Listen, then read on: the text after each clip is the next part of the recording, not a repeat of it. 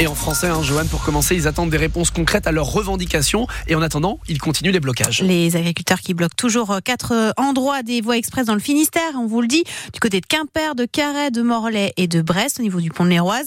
Dans les Côtes d'Armor, les barrages de la Nationale 12 sont maintenus à Guingamp, Carnilien et Caulnes. Barrage également de la RN 165 dans le Morbihan, hauteur d'Enbon, Kervignac. Alors évidemment, euh, des bouchons sont à engendrer sur tous ces axes. En déplacement en Haute-Garonne, Gabriel Attal d'ailleurs devrait faire des annonces cet après-midi. Mais si les annonces du Premier ministre ne leur donnent pas satisfaction, ils se disent prêts à poursuivre le mouvement. Quatrième jour de blocage par exemple de la voie express au Rouyen à Ergué-Gabéric, c'est tout à côté de Quimper, où tout est installé.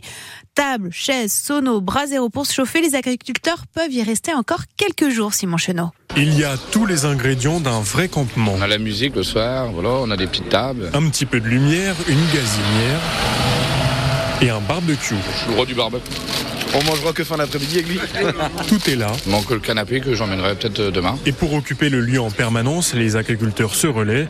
Maxime est éleveur laitier. Quand il y a des gens qui sont ici, d'autres qui partent faire leur boulot euh, sur leur ferme. Et puis ils reviennent avec euh, des courses. Et puis ceux qui étaient restés là, ben, ils retournent chez eux, se laver, faire leur boulot. Ils peuvent compter sur une certaine solidarité. une boulangerie qui nous a fourni les invendus, donc des gâteaux, euh, enfin des desserts et du pain pour ce midi. Et le soutien à ce moment de la mer du Trévoux, une petite commune à l'ouest de Quimperlé, Elina Vandenbroek. Euh, ben, je suis venue dire bonjour. En fait, j'ai des habitants de ma commune qui étaient là cette nuit, donc euh, je voulais savoir comment ils allaient. Voilà, j'ai envoyé des messages à, à, tous mes collègues pour que justement d'autres élus viennent et, et qu'on comprenne voilà ce qui se passe. C'est motivant et puis en plus elle a apporté une petite collation avec elle, donc euh, c'est sympa.